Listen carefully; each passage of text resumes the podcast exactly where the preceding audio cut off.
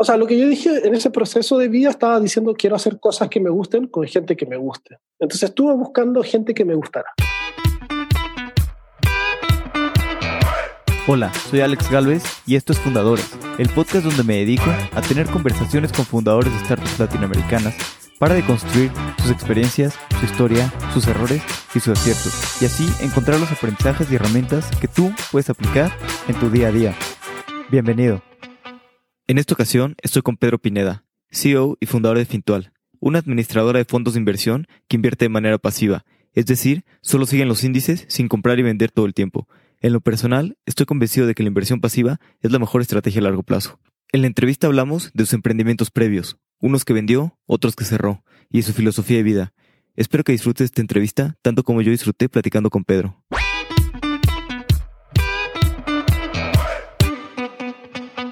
Pedro, bienvenido a Fundadores. Gracias, Alex, por la invitación. Estoy muy contento. No, gracias a ti. Me gustaría empezar eh, durante pues, todo lo que estuve revisando de ti. Encontré una historia muy chistosa de, un poquito antes de que empezaras a emprender, que fue cuando Chile pasó al Mundial de, Sudáfrica y tú quisiste organizar un, avión ¿no? lleno de chilenos para, para que fueran. Eso, eso, eso me acuerdo fue el, el 2009, estaba viendo un partido de Chile con, con Paraguay en Paraguay en el Estadio Defensores del Chaco y le, y le íbamos ganando 2-0. Entonces yo dije, ya, Chile le, gana a Paraguay, que es un reducto difícil históricamente. Dije, ya, vamos a ir al Mundial seguro. Em, y eso fue como un año y medio antes del Mundial. Y, y entonces pensé, ya, quiero ir al Mundial, quiero ir al Mundial, ¿qué cosa, ¿cómo se puede hacer desde el 98, desde la época de Iván Zamorano, que jugó en el América, y Marcelo Salas, que, que no íbamos al Mundial? Eh, y yo en esa época tenía 27 años y dije, quiero hacer algo para ir al Mundial con más gente que, que, como yo quiere ir y que, y que no va a ser tan fácil porque va a ser todo muy caro. Y, y se me ocurrió arrendar un avión.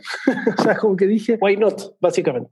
Y entonces ahí empecé. ¿Y qué tan lejos llegaste aquí con esta idea de arrendar el avión y todo? Mira, fui, a la oficina de la aerolínea, los, gerentes de, de, la aerolínea se reían en mi cara, me decían, ¿qué, este niño que, que, que se cree?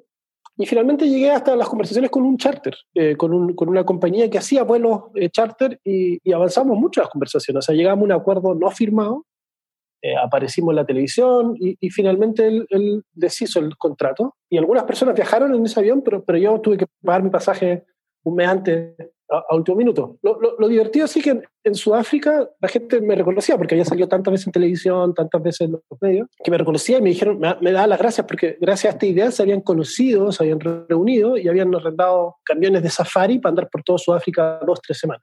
Entonces al final no fue un fracaso directo, directamente, pero tuvo consecuencias muy, secuelas muy buenas, muy bonitas. ¿Y cómo que aprendiste con esta experiencia? Bueno, de que fue fácil salir en la tele y, y otro tipo de cosas. Ah, hay dos cosas que aprendí. Una es como pensar en grande, como, como, como un niño de 27 años dice voy a arrendar un avión, sin ser familiar de nadie en la aerolínea, ni, ni tener amigos pilotos, nada. Creo que eso como, como que ratificó algo que tengo yo desde siempre, como logro pensar un poco, un poco más allá y cómo pienso en grande. Y para lo otro que me sirvió, que no, me, no, no lo sabía en ese minuto, fue para dar entrevistas. Yo creo que nunca en mi vida voy a dar tantas entrevistas como en esa época. Daba dos, tres al día, en vivo, iba a estudio de televisión y como que era el favorito, el regalón de, de, los periodistas. Y ahí aprendí a comunicar un poquitito mejor y, y, fue bueno. O sea, como que eso quedó para, para la posteridad a lo mejor. Claro. Y bueno, yendo un poquito más adelante, ¿cómo nació tu carrera ya como emprendedor? ¿Cuándo te decidiste a, a crear tu primera empresa? Yo estudié yo soy, tengo como una beta más científica, estudié, soy ingeniero industrial, soy astrónomo y soy geofísico. Tenía, estudié las tres carreras al mismo tiempo y las terminé. Y terminé trabajando en una corporación muy grande y me di cuenta que, que, no era lo que yo quería para mi vida. Entonces en esa época encontré una idea muy buena que hacía descuentos masivos, lo que es Groupon hoy día. Y dije, esto me encantó, lo encontré una idea increíble y convencí a mi compañero de puesto de trabajo de que renunciáramos al trabajo y nos lanzáramos a emprender una total locura. O sea, lo veo en retrospectiva, qué bueno que lo hice, pero en ese momento hay que estar un poquito loco eh, para tomar una decisión así tan drástica, salir de la zona de confort, que al final, que finalmente es lo más difícil que, una de las decisiones más difíciles como emprendedor es, es partir. Totalmente. Y, y, bueno, ¿cuáles fueron los primeros retos? Aquí fue con Queremos Descuento, ¿no? Claro. Ya que empezaron, ¿qué fue lo primero que dijeron? Bueno, ok, ya empezamos, ahora, ¿cómo pues, ¿cómo vendemos esto? A, vender, a vender a la calle. Y yo, o sea, el, el, para el que no conozca el modelo de negocio, los cupones, básicamente tú consigues un local, un descuento atractivo y se lo ofrece a mucha gente online para que 100 personas compren algo eh, a un precio reducido. Entonces fui a esos locales comerciales, fui a restaurantes, fui a tiendas de belleza, eh, puerta a puerta, sin vergüenza. Eh, me cuestionaba un poco cómo una persona que había estudiado tanto y, que, y que había avanzado tanto académicamente estuviera en un centro de depilación femenina hablando de los distintos tipos de depilación. Pero fue bueno, o sea, fue un buen servicio militar y fue un negocio que creció y al año ya lo habíamos vendido a Peixe Urbano, que era la, que era la competencia, el, el, el player, el jugador más importante en, Brasil que estaba expandiéndose. Entonces, en menos de un año ya habíamos vendido la empresa. Creo que fue una experiencia muy, muy vertiginosa. Sí, veo que ahí que vendieron la empresa y después, pues digamos que se las volvieron a vender a ustedes, bueno, se las regalaron y luego todavía la volvieron a vender, ¿no? ¿Cómo fue un poquito todo esto? Que bueno, pues bastante hábil de tu parte moverte y estar en el, lugar indicado, ¿no? Claro, este fue el negocio, este negocio eh, fue uno de los que más rápido creció en, en, la historia de la humanidad, creo. Eh, y, y, entonces nosotros agarramos la ola dos veces bien. Cuando iba subiendo, fuimos de los primeros en, en Chile, alcanzamos a abrir unos puestos en Colombia y Perú, pero, pero principalmente Chile, eh, vendimos la empresa y después de un año yo me tengo que quedar como, como, como country manager de, de Peixe en, en, Chile. Viajaba a Río de Janeiro cada dos meses a reuniones. Después de un año, Peixe decide cerrar todas sus filiales fuera de Brasil en ese momento. O sea, decide cerrar México, decide cerrar Chile, decide cerrar Colombia y, Argentina. Y en ese momento entonces me preguntan si la quiero comprar de nuevo. Y yo digo, no, no. O sea, me dijeron, pero si quieres comprarla a un dólar. Dije, no, muy caro, un dólar. Entonces, lo que hice fue, mira, eh, si quieres me la regalas y además me regalas, eh, creo que fueron 200 mil dólares más en esa época. Y a, y a, y a esa persona, y a la institución le convenía hacer este deal porque cerrar y hacerse cargo de eso le salía mucho más que 200 mil dólares. Entonces, claro, como que compré la empresa de vuelta en menos 200 mil dólares. Eh, y con él, hasta el día de hoy, de, hecho, tengo relaciones con, con, el que era mi jefe en esa época. De hecho, es inversionista en Finton. Y claro, cada vez que nos juntamos tengo que pagar yo las cervezas, pero, pero, pero así fue como retomamos la empresa. Y después de un año, otra vez, nos dimos cuenta que no queríamos seguir en el negocio y había un interesado, un comprador interesado y decidimos hacer un, este segundo exit, o tercero, si, si quiere. Y entonces ahí cerramos ese capítulo de, de los descuentos, que fue muy, hoy día está un poco de capa caída, pero en su momento fue muy, muy fuerte, muy, muy potente. Claro, y aquí te tomaste un tiempo para ti, ¿no? Decidiste viajar por varios lados de, del mundo, Corea del Norte, Irán, eh, Groenlandia. Claro. claro, quise, quise desafiar bueno, quise desafiar a, los Estados Unidos. No. básicamente lo que quise eh, eh, es hacer todo lo, que hace una persona joven que tiene dinero y que, y que, y que no tiene ninguna cosa material. O sea, no me, no me compré un carro o, o, auto, no, no, no, recuerdo cómo se dice en México. No me compré un iPhone, no me compré nada material. Y, ese dinero lo gasté en, en, experiencia. Entonces, hice cosas que siempre había visto en la tele y que me hayan gustado. Por ejemplo, fui a, a la final de la Champions League en Wembley, uh, fui a Roland Garros y ya después empecé a hacer cosas más exóticas como ir a Irán, eh, que es un país maravilloso, y a Corea del Norte, que es lo que, tú mencionas. Descubrí que se puede ir a Corea del Norte dije, ¿en serio se puede ir a Corea del Norte? Y efectivamente, tomé un tour desde, desde Pekín y estuve cinco días ahí en ese país que, que, que fue como viajar en el tiempo. Y básicamente es eso, es como usar tu dinero eh, para, para, gastarlo en experiencias, o sea, no, no, no en cosas. Yo hasta el día de hoy no, no, no tengo un auto, no, poseo muy pocas cosas.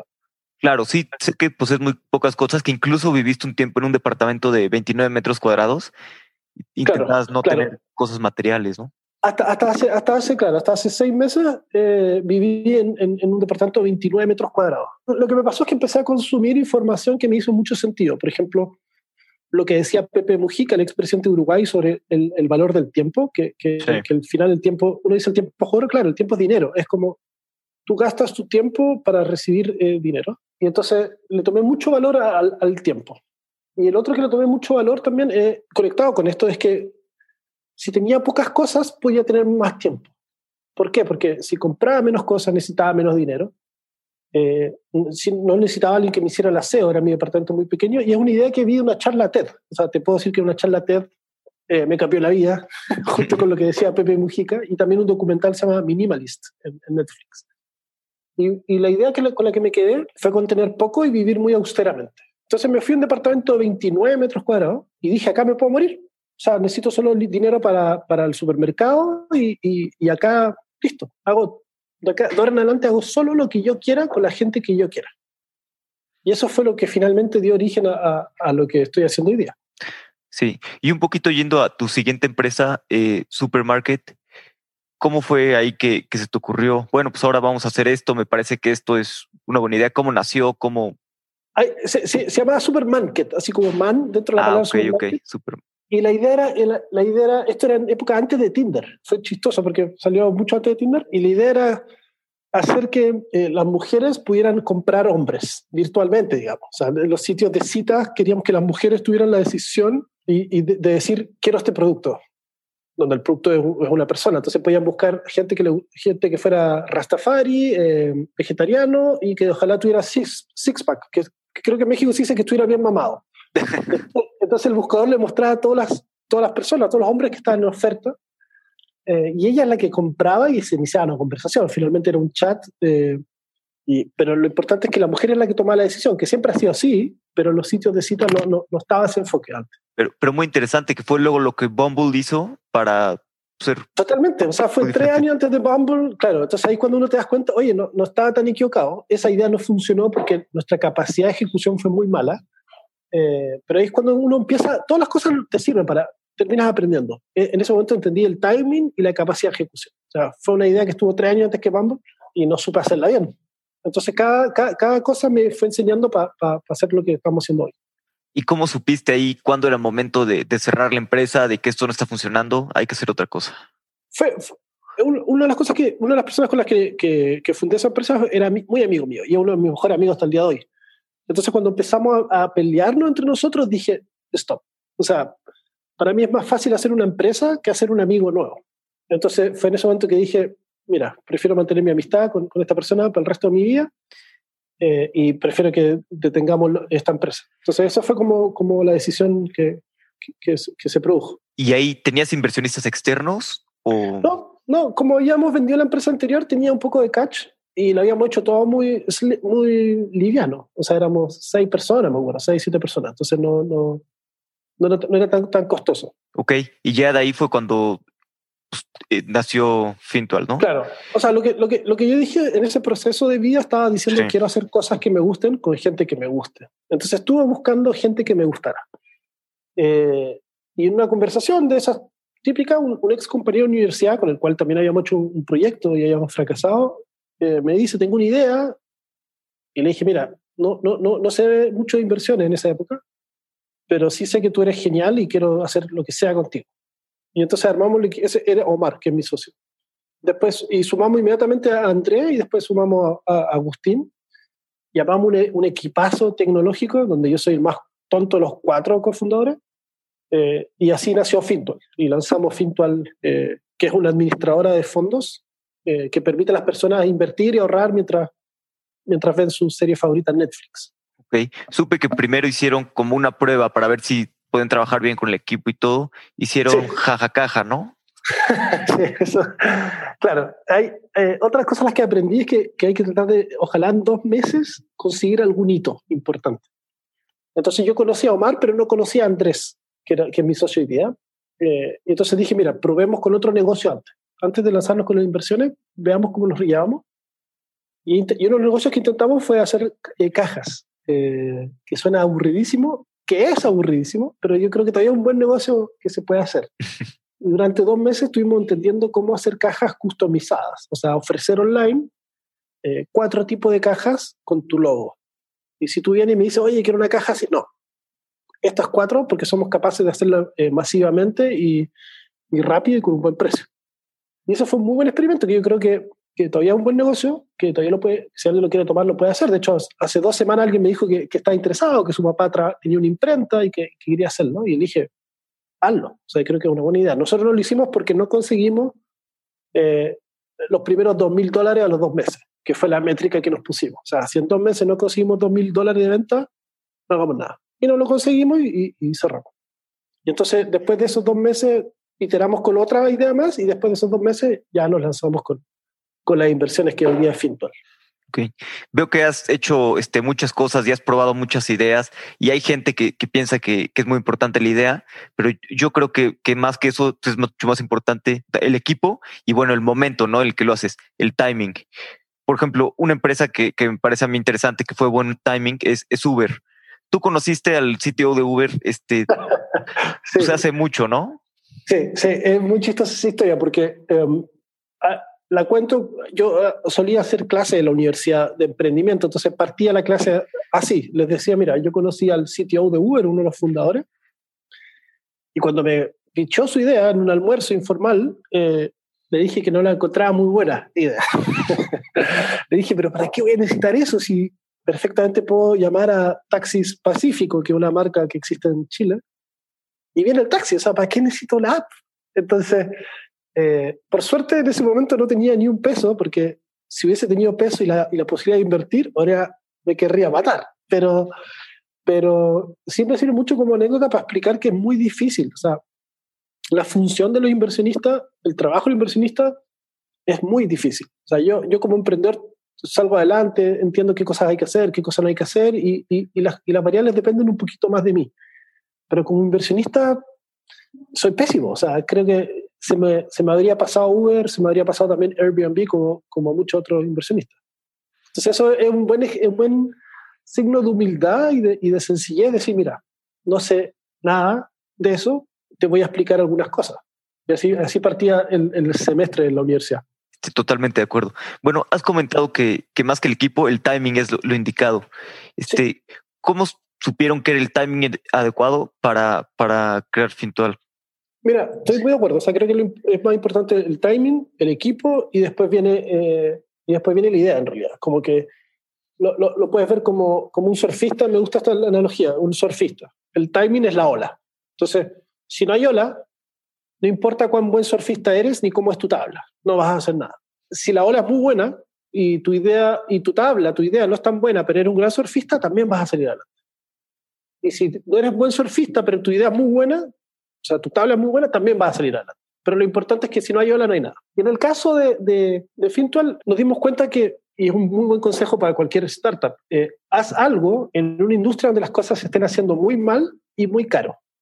Y descubrimos que la industria de las inversiones en Latinoamérica entera, las cosas se hacen muy mal, muy, muy poco transparentes, la gente no entiende, eh, tiene millones de opciones, no sabe cuál elegir, y la gente que lo puede ayudar a elegir tiene incentivos para, hacer, para ofrecerte unas cosas por sobre otras, porque ganan, y es natural, ganan más comisión ofreciéndote eso que, que otra cosa. Eh, y además con unas comisiones absurdas, así, hasta un 6% de, de, comisión. Entonces, ahí nos dimos cuenta, esta es una industria que se puede disrumpir eh, cobrando muy barato y metiendo tecnología. Y yo creo que aplica para el mundo de las inversiones y para cualquier otra industria. Y habla siempre de que que durante los primeros dos meses, tres meses, intentas llegar a ciertos hitos, ¿no? Aquí cuando empezaron, ¿qué fue lo que dijeron los primeros pasos durante los siguientes dos, tres meses? Tenemos que lograr esto para ver que, pues, que esto puede lo funcionar. Que, lo que tratamos de hacer es conseguir los primeros clientes.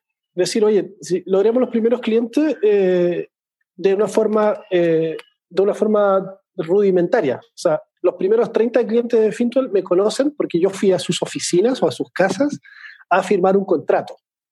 Entonces, eh, eso, eso eh, eh, dijimos, hagamos cosas que no escalen. Muchas cosas que aprendí después en Y Combinator, que es ir tú mismo con, con, con, tus papeles, hablar con el cliente y entenderlo. Preguntarle, ¿por qué confiaste en nosotros? ¿Qué fue lo que viste?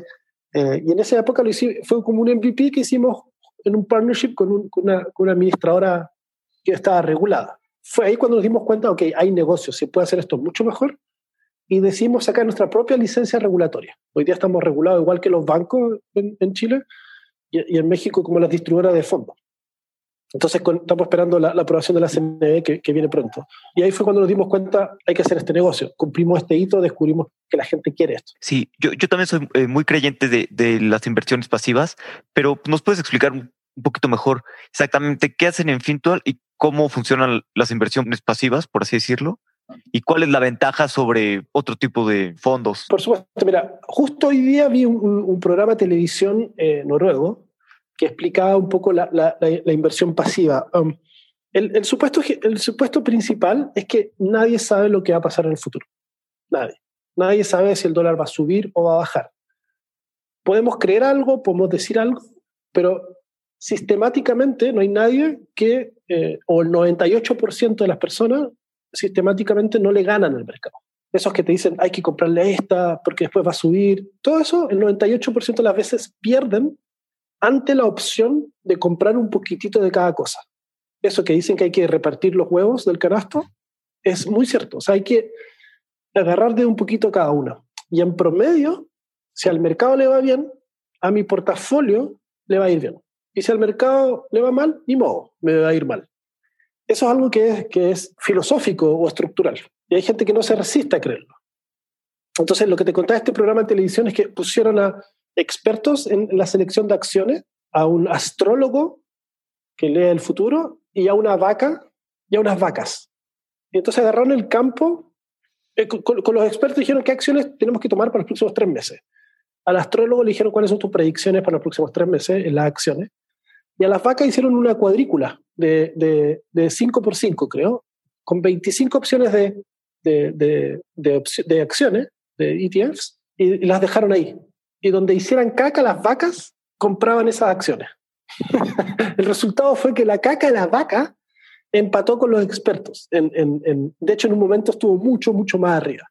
Entonces, cuando tú dices que una vaca de manera aleatoria sabe elegir mejor las acciones que los expertos de la industria, es que tú dices, ok, le creo esta decisión random quizá, que compre de uno de cada cosa y así invierto. Entonces, lo que nosotros hacemos en Fintual es darte acceso a esta forma de invertir, que se llama inversión pasiva, que, tiene, que es distinta a la inversión activa, donde tú crees que sabes, porque en verdad no sabes. Y es la que da muy, muy, muy buenos resultados y que la que le gana al 98% de los actores en, en, Chile, al 90 y tanto en, en, México y al 80 y tanto en Estados Unidos. Ok, buenísimo. Y, y corrígeme si me equivoco, pero ustedes tienen inversión pasiva, es decir, siguen al mercado y además tienen unas comisiones muy bajas. Que entonces, a, la larga eso es lo que te va dando mucho más rendimiento, ¿no? Por el compound interest. Exacto, entonces lo que hacemos en Fintual es darte acceso a eso, tienes que loguearte, tienes que eh, pasar tu CURP, tienes que, que, hacer todo el proceso y te damos y te, te, hacemos el portafolio, te decimos un poco, un poco de, de, todo esto.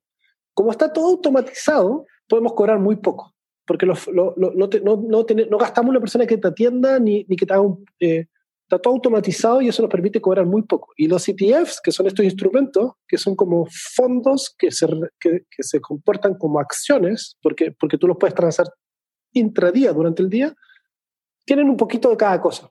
Y son muy baratos, son muy baratos, muy líquidos, es muy fácil comprarlo y venderlo. Eh, y son lo que nosotros le, le, le, damos acceso a la gente. O sea, tú entras, no sabes nada y en 10 minutos ya invertiste en Tesla, en Facebook, en Amazon, de una manera combinada que, que probablemente le vaya bien en el largo plazo. ¿Y cómo, cómo, fue un poquito? Eh, sé que estuvieron en, en Y Combinator, una aceleradora en, en Silicon Valley. Supe que la primera vez que aplicaron los fueron a entrevistar y al final no quedaron. Claro. Eh, claro. ¿cómo, ¿cómo, tomaron este rechazo y después cómo fue pues, su paso la siguiente vez por, por Y Combinator y, y se ayudó a la empresa? Y... Y Combinator es la aceleradora de, de negocios más importante del mundo y nosotros postulamos y efectivamente te entrevistan 10 minutos por Skype y después de eso te dicen si les gusta o no, si vas a una entrevista 10 minutos a San Francisco. Te pagan el pasaje, el hotel, todo para que vayas 10 minutos a San Francisco. Entonces fuimos a esa, a esa entrevista y nos, y, no, y nos fue mal. o sea, quedaron con la duda, inmediatamente pasamos a otra y ahí nos destrozaron. Eh, y, y, en lo personal yo quedé muy, muy, muy triste, fue un golpe al ego importante. Habíamos ido para, para aprender cómo era el proceso, porque en realidad queríamos postular seis meses después. Pero dijimos, postulemos ahora, aprendamos. Es imposible que quedemos, pero aprendamos lo máximo posible para postular seis meses después. Pero nos empezó a ir tan bien que pareció que casi quedamos, que me dolió mucho eh, no, no, no, haber quedado. Y escribí un post muy divertido al respecto en, en Medium. Y seis meses después no, nos escriben, oye, ustedes estuvieron en el batch, en el, intentaron postular el batch anterior, postulen ahora.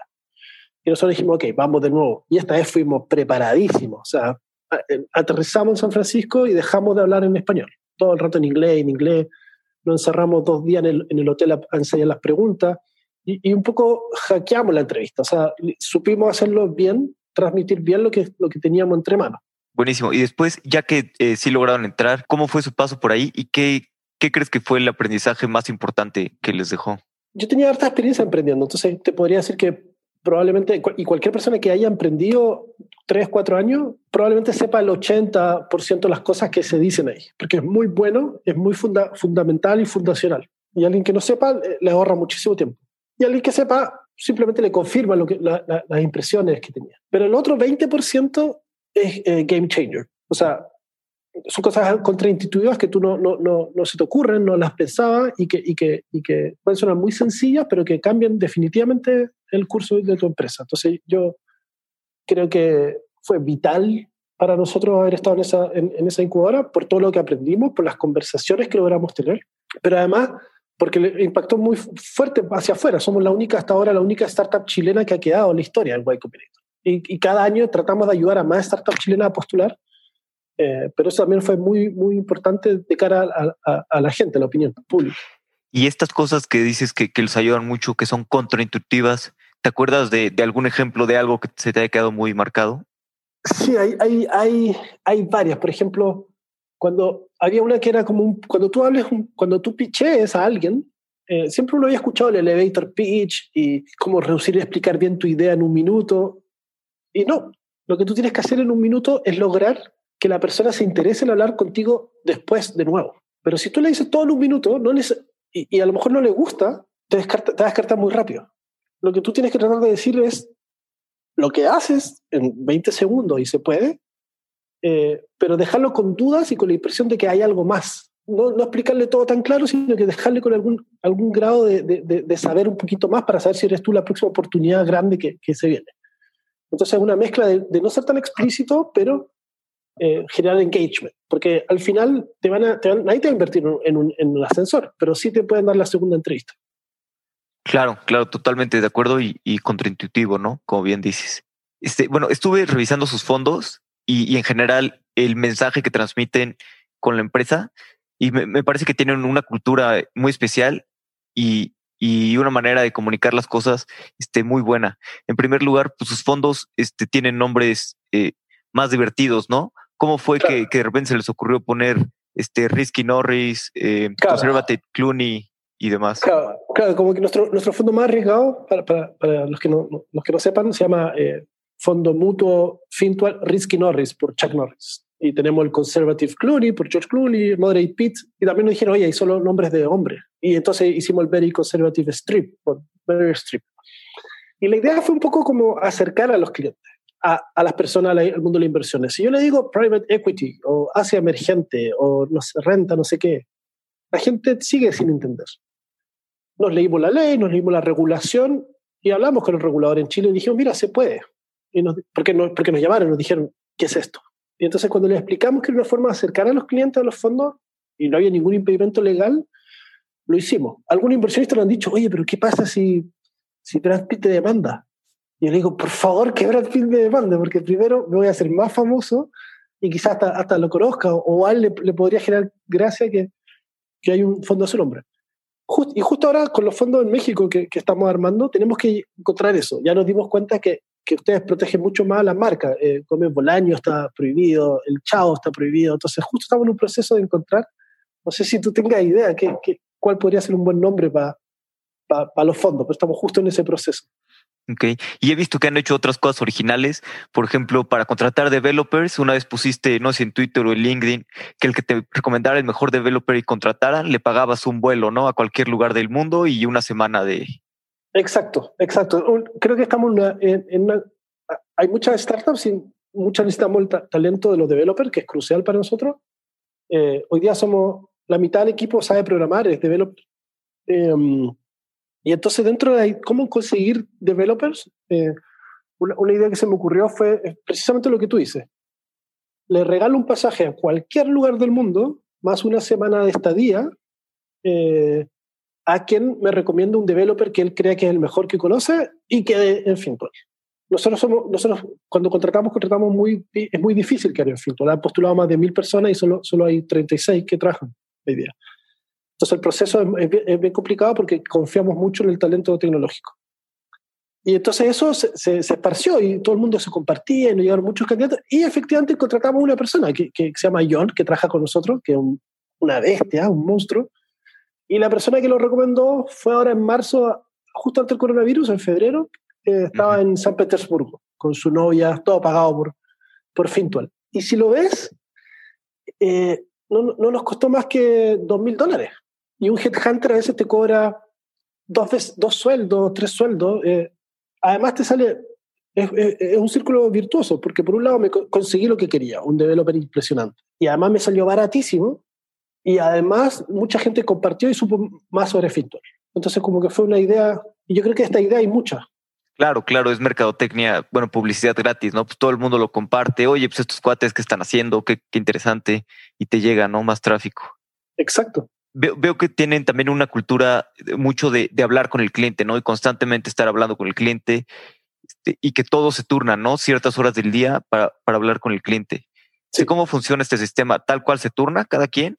Sí, y, sí, de hecho, a mí me toca lo, los viernes de cuatro y media a seis. Y yo soy el que atiende el chat los viernes, que es el horario que nadie quiere porque es como el final de la semana y se quieren ir. Sí.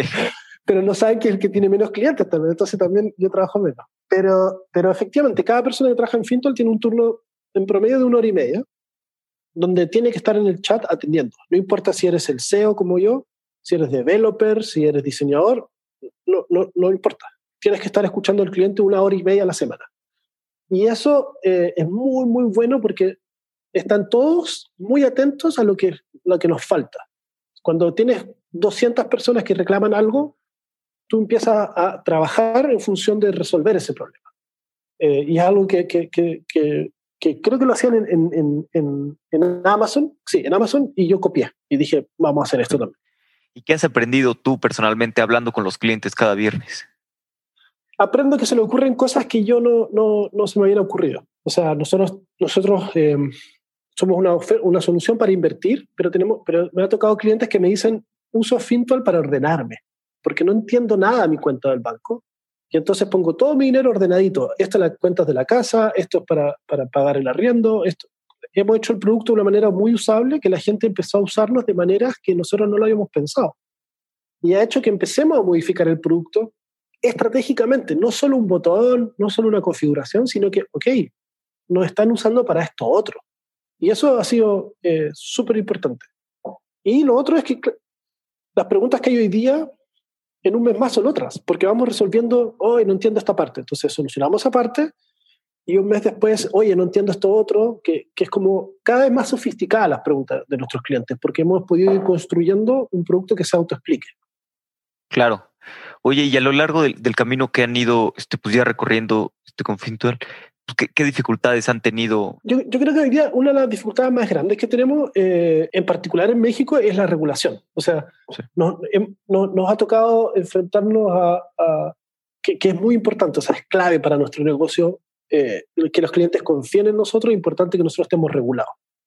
Y en nuestro caso, regulados por la, por la CNBB. Entonces, eh, eso, eso ha, sido, ha sido sorpresivo y ha, y ha hecho que las cosas vayan eh, significativamente a otra, a otra velocidad distinta de la, de la, que, de la que hemos logrado en, en, en otros mercados. Eh, y yo creo que eso es como, como uno de los problemas o issues más importantes que tenemos hoy día. Que una vez que lo superemos vamos a estar muy bien y contentos, pero, pero es, es cierto que hemos, que hemos destinado mucho tiempo a, a, a la regulación. ¿Y, ¿Y, cómo puedes intentar tener, pues disminuir los riesgos de, de regulación o bien acelerar todo este tipo de, de, procesos y así? Yo, bueno, por nuestro caso, lo que hemos dicho es hacerle caso en todo el regulador. O sea, si dice tal cosa, se hace. Eh, no entrar a negociar o interpretar, sino que ponerse a disposición de ellos para que las cosas salgan lo más rápido posible y ser muy obediente. Esa es la estrategia que, que, que hemos seguido. Y sin embargo, eh, no, no, no, ha fluido como esperábamos. O sea, ha tomado más meses de, de y, y, me, y, me, he dado cuenta que no solo nos pasa a nosotros, me he dado cuenta que, le está pasando a otras startups en, en, México y es algo que me preocupa mucho, porque creo que, que le puede hacer daño al ecosistema. O sea, es difícil que un inversionista quiera invertir en alguien que está en México si ve todos estos problemas regulatorios. Claro. Y, bueno, pues han tenido un poquito más de complicaciones para lanzar en México. ¿Y cuál es su estrategia para lanzar en México con, con el mensaje?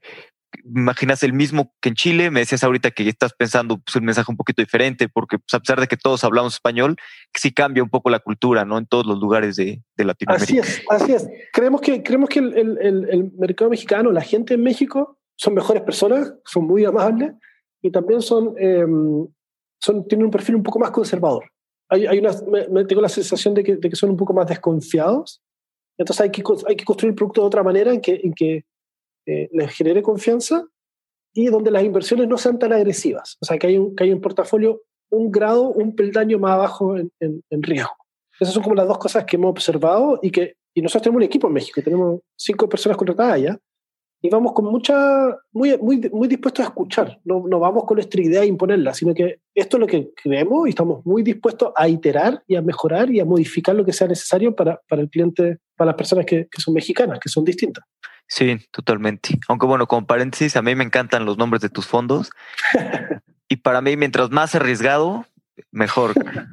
bueno, bueno, eres un, eres un mexicano atípico a lo mejor. A lo mejor sí, a lo mejor. Oye, también sé que, sé que te gusta mucho leer y a veces lees un libro a la semana, ¿no? Y tienes un blog en el que, en el que lo publicas. Claro, claro.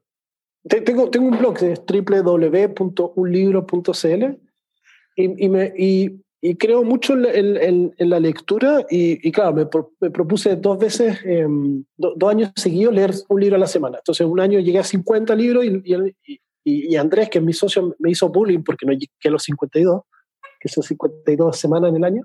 Y al año siguiente ya sí lo, lo logré y creo mucho en, en, en, leer. Creo que hay muchas historias de gente muy inteligente que, que vivió cosas muy similares eh, y me gusta entender cómo la, ellos la abordan. Me gusta también entender ideas. O sea, me, me, en mis conversaciones me gusta más hablar de ideas que otra cosa. Entonces me gusta mucho mucho aprender y conectar cosas muy distintas. A veces leo cosas de diseño, a veces leo libros de cómics, y creo que la, la, creatividad viene de conectar cosas que parecen muy distantes, eh, ponerlas a conversar y eso me, me, me entretiene mucho. De, de, acuerdo con eso. ¿Y cómo te haces el tiempo para leer? Yo creo que, bueno, no tengo televisión en mi casa, lo cual es un problema porque soy un fanático del fútbol, así que, eh, pero, pero trato de usar cada tiempo muerto eh, leyendo. Por ejemplo, no, no, tengo, no tengo automóvil, entonces uso el sistema público de transporte y ahí me voy leyendo en, en la mañana y, y, y, en la tarde. Antes de dormir también trato, para, para dejar de pensar en, en, en, el día, trato de leer media hora, 40 minutos. Eh, y voy, voy, con un libro y además leo varios libros al mismo tiempo. Eh, porque no es que uno no quiera leer, sino que uno no quiere leer eso en este momento. Entonces, ah, esto no, esto no, ah, pero este sí. Y me voy al baño con ese. Tengo mi libro del baño, tengo mi libro de, del metro, tengo mi libro de, del fin de semana y así voy tratando de, de avanzar. Buenísimo. Oye, y regresando un poquito eh, con el camino que han recorrido, eh, ¿qué mentores has tenido que, que te hayan apoyado? O, o, sí, ¿cómo le haces para, pues, para juntarte y preguntarle a personas que, que, lleven un camino recorrido un poco más que tú y, y te puedan ayudar? Trato, trato de buscar distintos tipos de mentores. Trato de buscar personas que son más viejas, eh, que, que tengan 60 años y que me cuenten su perspectiva de la vida y cómo se tomaron la vida trato de tener un mentor que sea un emprendedor que esté uno o dos peldaños, uno o dos pasos más adelante que yo, que no sea tan lejano ni tan sabio, sino que, que haya resuelto y que se haya destacado eh, y que me pueda ayudar. Y trato también de, conversar con emprendedores que estén, que estén partiendo. Y también, y también con, con, con los, el objetivo de las clases también tenía, la universidad tenía ese sentido de entender cómo están pensando las generaciones más jóvenes que ya uno ya hay mucha, hay mucha diferencia con, con los más jóvenes. Entonces, en cada uno de esos sectores tengo una persona o dos eh, con las cuales trato de conversar al menos una vez a la semana, eh, de las cuales aprendo muchísimo. Son personas muy inteligentes que yo admiro y que, y que, y que, me, que me entregan mucho valor. Sí, sí, de acuerdo. Oye, y veo que no tomas café, no con la gente, no te gusta el café, pero en tu agenda de, de los lunes dejas el tiempo para que cuatro emprendedores diferentes puedan hacer una cita contigo y, hablar de 15 minutos ¿no? de, su emprendimiento. Exacto. Suele pasar que, que, que así como yo trato de, de, de, aprender de otras personas, hay otras personas que sienten curiosidad o quieren conversar conmigo, eh, ya sea porque leyeron una columna o escucharon tu podcast o, lo que sea. Y claro, me invitan a un café y no tengo tiempo para un café. Aparte no me gusta el café, no tengo tiempo para un café. Pero sí les paso un link que es fintual.com slash eh, better guion col guion Pedro, como la serie de Better Call Saul, Better Call Pedro, con, con, guiones en medio, y ahí cualquier persona me puede agendar 15 minutos. Eh, y, y, y, hablo 15 minutos de lo que sea. Eh, me ha tocado todo, emprendedores que están levantando dinero, emprendedores que, que están postulando Y Combinator, emprendedores que odian a su socio. Eh, me ha tocado incluso una mamá que quería que su hijo hablara conmigo porque quería estudiar astronomía. Entonces, como que he tenido conversaciones de, de, de, todo tipo eh, y, es una ventanita que tengo dedicada efectivamente los, los lunes a, a, conversaciones que a mí me, me, nutren mucho también. Me ayudan a, a, a ejercitar el escuchar, eh, al entender y, y, enterarme de cosas que de otra manera no, no, no me enteraría. Claro, buenísimo. Y también es una, una, manera de dar de vuelta ¿no? a la comunidad. Bueno, quería hablar un poquito de ahora con el, con el COVID y todo lo que ha pasado, el mundo va a cambiar y el mundo al que se va a abrir y va a empezar después de el COVID no va a ser el mismo que, que existía antes de, del COVID. ¿Tú cómo ves los retos que van a existir y cuál reto ves en específico para ustedes? Yo, creo que el mundo efectivamente va a cambiar. Eh, me cuesta creerlo, sí, fíjate, como que ya me he dado cuenta que soy una persona vieja, ya, porque, porque al final lo que dice mi cerebro reptil es, ah, se va a acabar esto y va a ser todo igual de nuevo. Eso es lo que me dice mi, mi, mi, viejo interior. Me cuesta creer que va a cambiar, pero me tengo que convencer porque lo estoy viendo. O sea, las reuniones están siendo más online, la gente está confiando más en que trabaje remoto. Eh, los, ya la gente no va a querer ir tanto a la oficina a lo mejor. No, en realidad no sé qué va a pasar. No sé si cuando se acabe esto todos queramos ir a la oficina a abrazarnos o queramos ir la mitad del tiempo simplemente. Eh, no sé si vamos a viajar mucho más por el mundo o sacar los viajes. Eh, yo creo que va a ser un punto intermedio. O sea, en las universidades, por ejemplo, se van a dar cuenta que se puede aprender en la universidad, eh, remoto, perdón, y a la universidad se puede ir a discutir las ideas, eh, los ejercicios. No ir a escuchar, se puede escuchar remotamente. Entonces yo creo que va a haber un punto intermedio. Y sí, muchos otros procesos se, se van a, a acelerar de transformación que han habido. Entonces, para muchas startups están apareciendo oportunidades que antes no existían, pero también es cierto que las industrias, las corporaciones, eh, se están forzando a innovar. Y eso no es tan bueno para las startups. O sea, yo hasta antes de esto estaba muy tranquilo porque ningún banco era capaz de hacer lo que yo estoy haciendo, porque no tenían ni la capacidad, ni el foco, ni el interés. Y ahora resulta que tienen el foco y el interés. Falta por ver si la que capacidad, la capacidad, vamos a ver, exacto. Entonces, como que me asusta en ese sentido de, ok, ahora me tengo que preocupar realmente de, estos bancos, de estos bancos grandes porque recién se están dando cuenta de algo que nosotros ya no habíamos dado cuenta hace 3, 4 años. Entonces, ese es como el, estado de alerta en el que estamos. Y, y en términos de negocio, eh, el último mes crecimos 24%. O sea, eh, si bien en marzo bajó mucho, abril los, los mercados rebotaron un poco eh, y la gente también fue muy fiel a nosotros. Como que tenía la, entendió, fue capaz de entender que, que la rentabilidad bajara y, y, y, logró mantenerse a largo plazo, que es, lo que, que es lo que nosotros decimos. No entres ni salgas a cada rato, no creas que le vas a adivinar, resiste y anda a ver Netflix.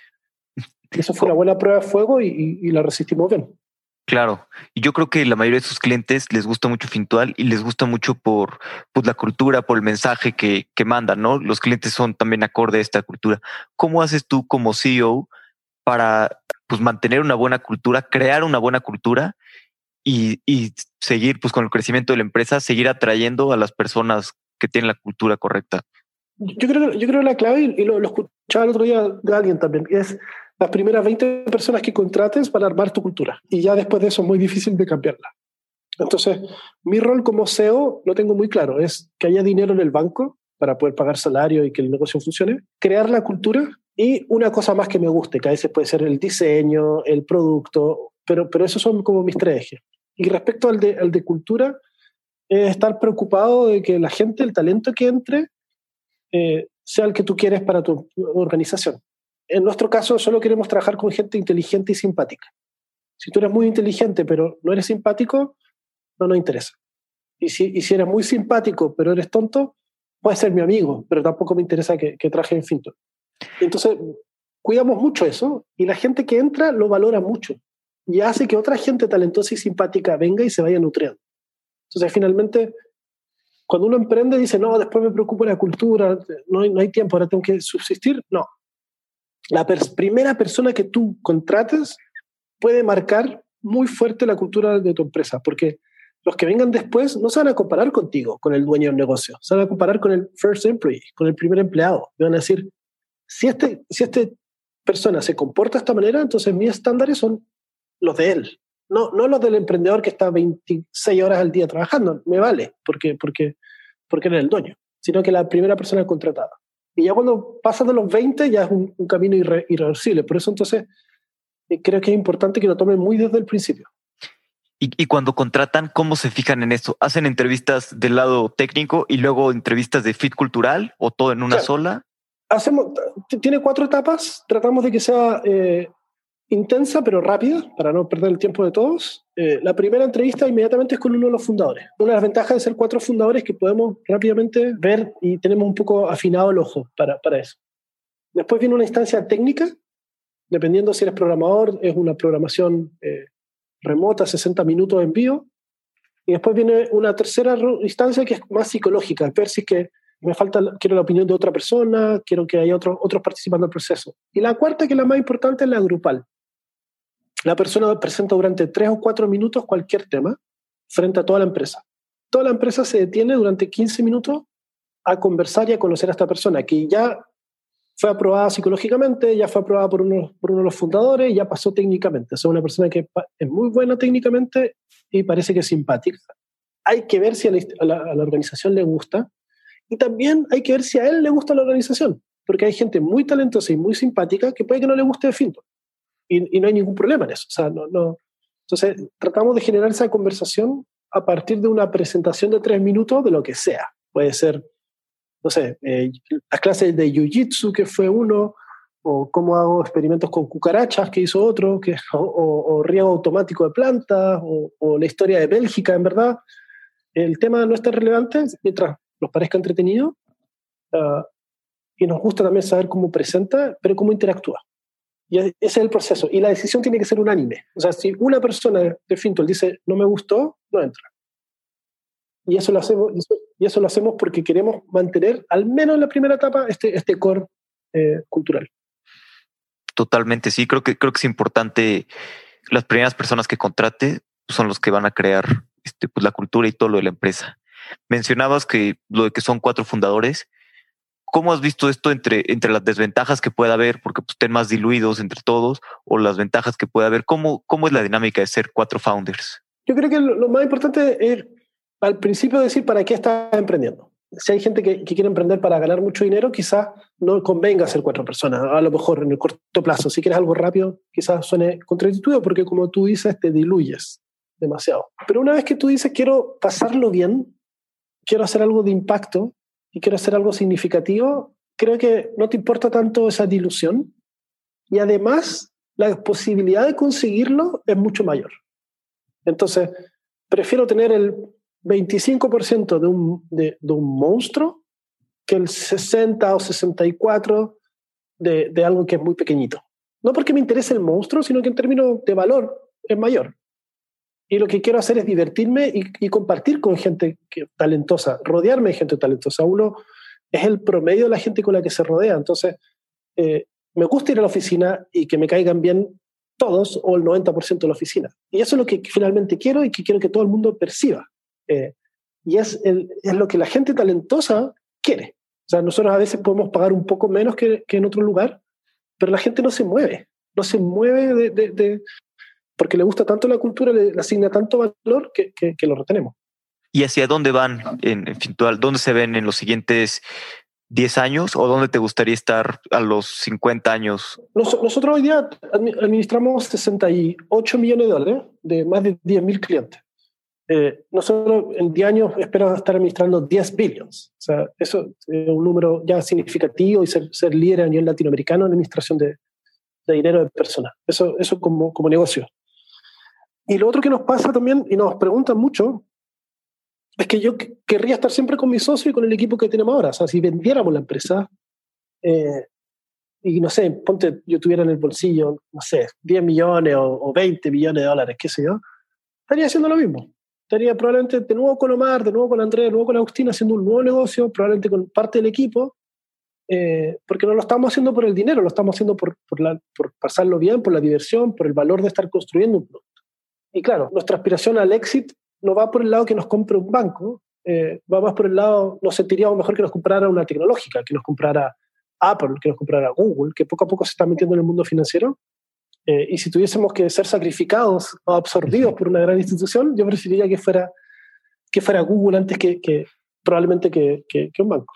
¿Y preferían eso, tal digo, que los comprara Google o uno de los grandes, o igual un camino hacia un IPO? Ah, no, yo prefiero, o sea, yo prefiero, ojalá déjenme acá siempre. Básicamente porque, porque no sé qué más haría. O sea, si, si se vende esto, no, no. Soy creativo, buscaría algo, pero, pero trataría de mantener el equipo, que es lo más importante. Pero probablemente prefiero, o sea, prefiero quedarme acá. Nos vemos y lo hemos conversado en, en, en siete años siguiendo en Finton. O sea, si se produce el éxito, divertido, bien. Pero si no, fantástico. O sea, no, no, el, la, la, posibilidad de un IPO y al final lo que queremos, te repito, es pasarlo bien. Nos vamos a morir, entonces queremos disfrutarlo. Um, y en ese disfrutarlo es estar con gente que admiremos, haciendo cosas que sean, eh, que tengan impacto, que tú veas que realmente le estás dando valor a, a las personas. Y estás haciendo algo que es fair, que es justo, que, que, que, que es necesario y que es bueno. Claro, yo creo que las personas es todo, ¿no? Y como bien lo dijiste, eres el promedio de las cinco personas con las que te juntas. Probablemente, o sea, eso es lo que pienso y por eso trato de rodearme de gente mucho más talentosa que yo. Me, me pasó en, en, en, la prepa, que cuando jugaba básquetbol, cuando era el peor, fue cuando más aprendí, cuando más mejoré. Claro, sí. Bueno, pues vamos a pasar a mi parte favorita, que es la serie de preguntas rápidas. Ya. Este, las preguntas son rápidas, no tienes que responder tan rápido, tampoco te sientas. ok. Ok. ¿Cuál es el libro que más ha regalado o que más ha impactado tu vida?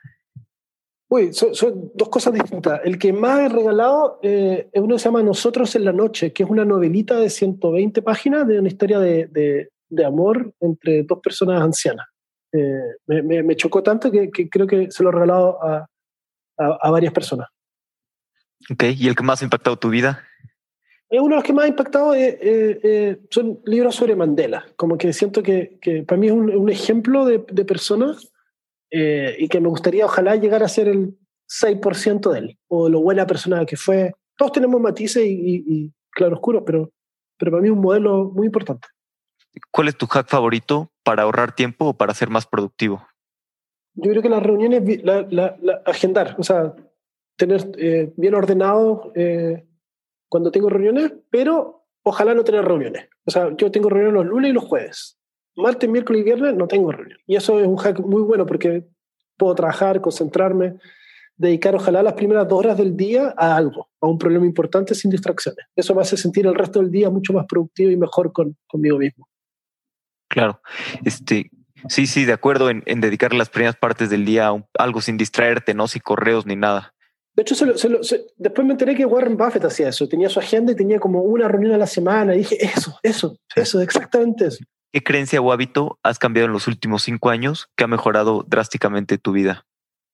Em, empecé a entrenar boxeo.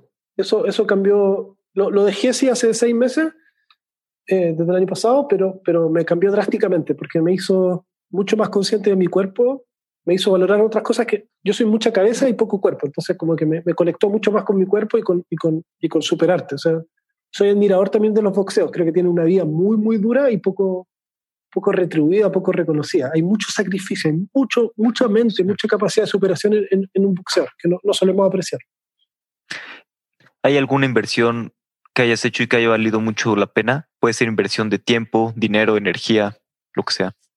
Es mi amigo, es mi amigo. Eh, creo que eh, lo mejor es invertir tiempo en las personas que te importan. Cualquier, o sea, mi amigo a veces me dice, oye, ¿te puedo llamar? Digo, llámame. O sea, no me digas, te puedo llamar. Eh, creo que eso es lo, es lo, mejor que uno puede hacer de manera desinteresada. O sea, mis amigos son personas que no, que muchos de, de, de, de, la preparatoria, eh, gente con la que me siento como soy realmente ¿eh? y, y, no tengo problema en gastar el dinero, en, en el tiempo, sí. y el tiempo, perdón, el tiempo y no tampoco el dinero.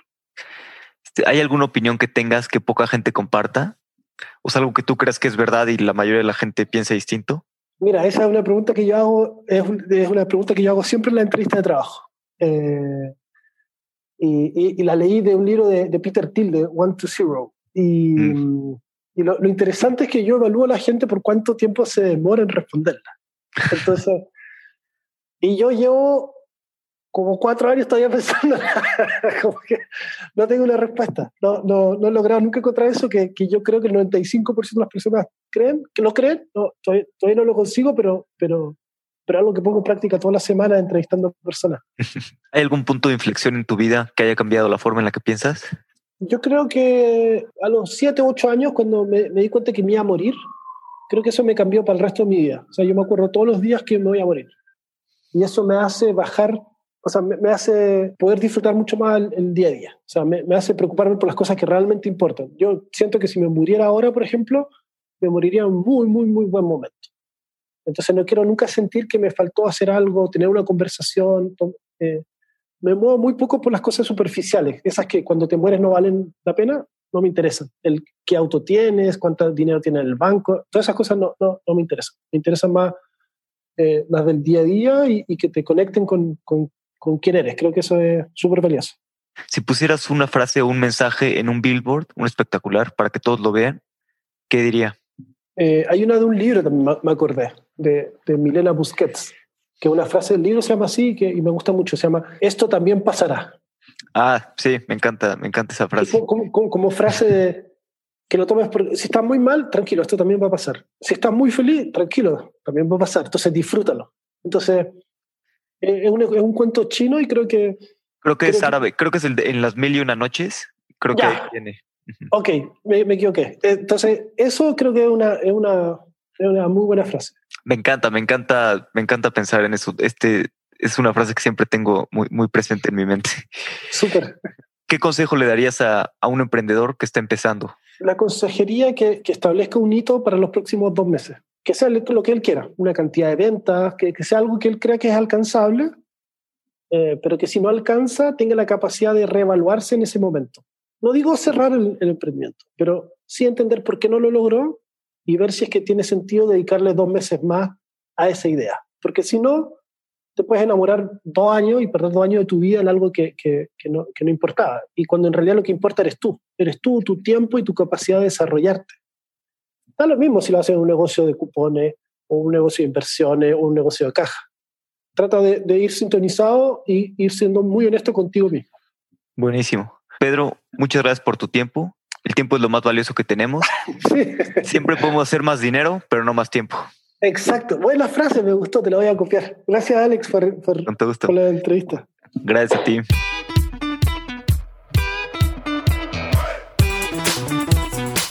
Me divertí mucho platicando con Pedro. Me encanta su filosofía de vida. Sin duda, me quedo con varias cosas para reflexionar. Ya no tardan en abrir Fintual en México. Hay que probarlo, seguro no te vas a arrepentir. Y si eres chileno, espero que ya tengas tu cuenta, ¿eh? Si no, ¿qué esperas para abrirla? Si te gustó este episodio, compártelo para que lleguemos a más emprendedores. Y ya sabes, suscríbete en Spotify, Apple y en todos lados para enterarte de los nuevos episodios. Hasta la próxima.